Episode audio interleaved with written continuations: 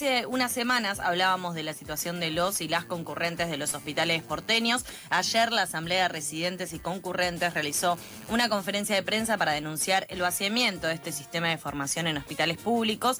Recordamos que los y las concurrentes no reciben salario alguno, tampoco tienen cobertura de ART ni obra social. En la ciudad de Buenos Aires hay más de mil concurrentes y para hablar de la conferencia de prensa de ayer y de cómo sigue este conflicto. Ya estamos en comunicación con Florencia Delgado, ella es psicóloga concurrente del Hospital Argerich. Hola Florencia, ¿cómo estás? Carlos y Sofía, te saludamos al aire de FM La Tribu. Hola, ¿cómo estás?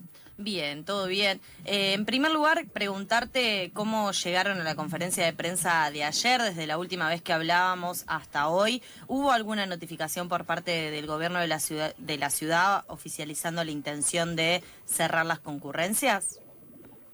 No, eh, la verdad es que no hay comunicados oficiales, nunca hay comunicados oficiales, pero esto en general, uno nunca sabe si se abren más cupos de recibir de concurrencias o si se cierran, pero lo más oficial que tenemos es que, bueno, ayer después de la eh, conferencia de prensa hicimos una asamblea abierta donde participaron varios coordinadores eh, locales de los hospitales y ellos nos confirmaron que efectivamente se habían reunido con Quiroz y que Quiroz le había confirmado que sí, que para el 2022 estaba planeado el cierre total de todas las concurrencias.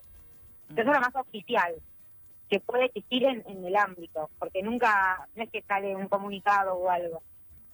Eh, ¿Qué tal? ¿Están recibiendo apoyos por parte de gremios y sindicatos, ya sea desde Sutegua o ATE?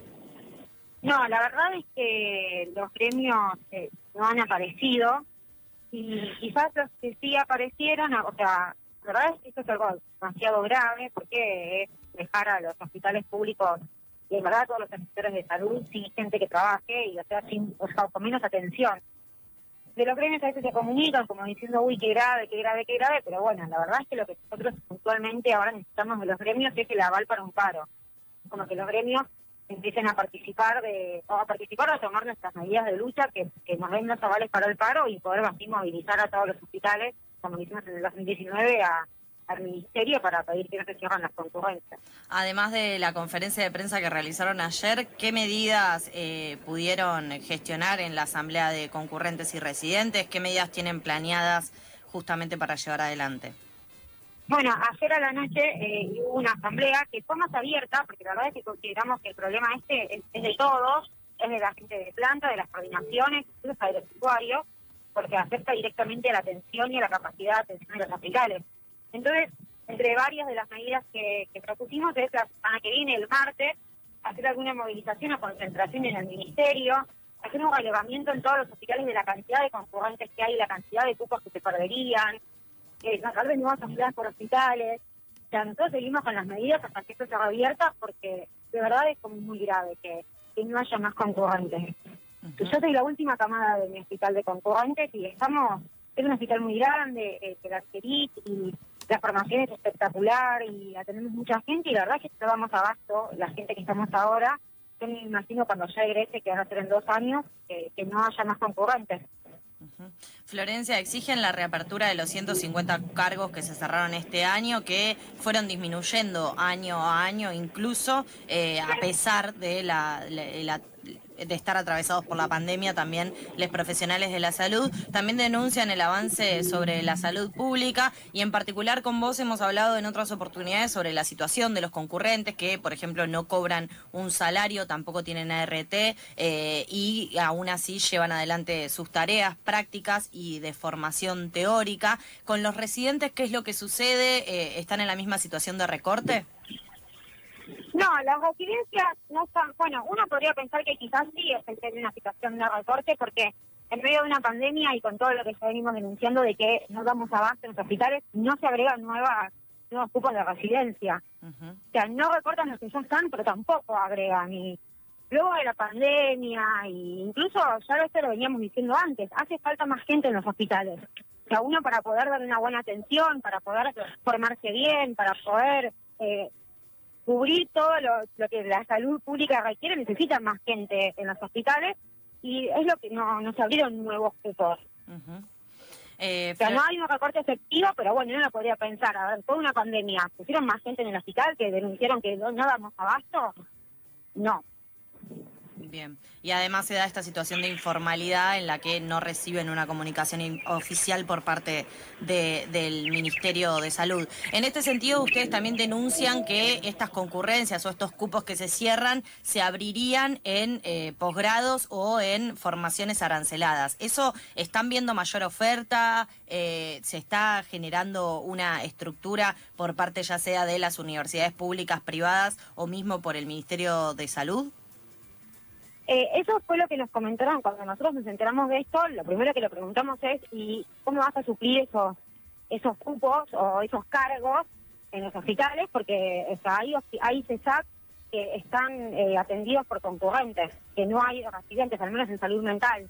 Eh, entonces lo que nos dijeron es que estaban pensando esto, ¿no? Como, bueno, que haya posgrado en, en, la UBA, en universidades privadas, públicas y demás, que tengan su forma práctica en los hospitales pero no es que la concurrencia se traspasa a un posgrado. Eso es imposible porque el posgrado es algo, o sea, uno es un estudiante en un posgrado, ¿no? Por más que sea profesional y lo que sea, es estudiante, vamos por esa vía y la concurrencia, uno depende, o sea, nuestros, nuestros empleadores, nuestros contratadores, es el Ministerio de Salud.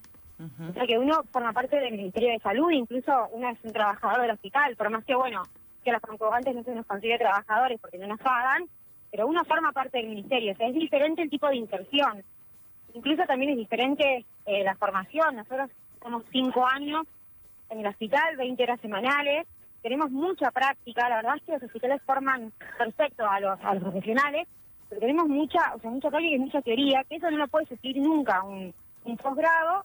Y tampoco el posgrado da tantos puntos para un cargo en salud como lo da una concurrencia.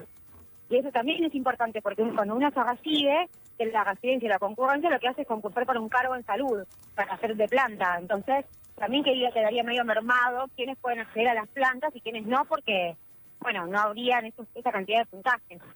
Florencia, te agradecemos como siempre la comunicación con FM La Tribu. Seguimos al tanto de las distintas acciones que vayan a llevar adelante, como lo del martes que, que nos comentabas. Y bueno, te mandamos un abrazo grande a vos y a tus compañeros de la Asamblea de Concurrentes y Residentes.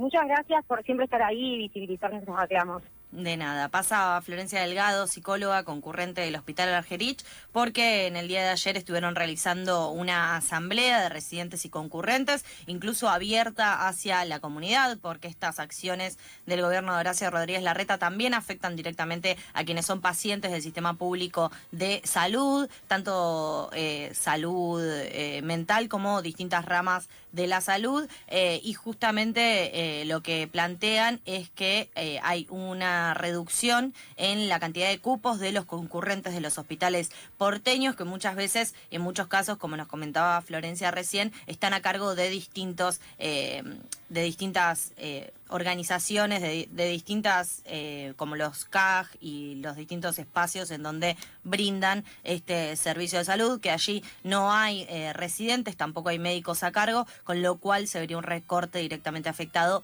en eh, el servicio de salud que se brinda desde la salud pública de la ciudad de Buenos Aires. Pasadas por alto. Pura energía antes que te pegue la modorra del mediodía. Por FM La Tribu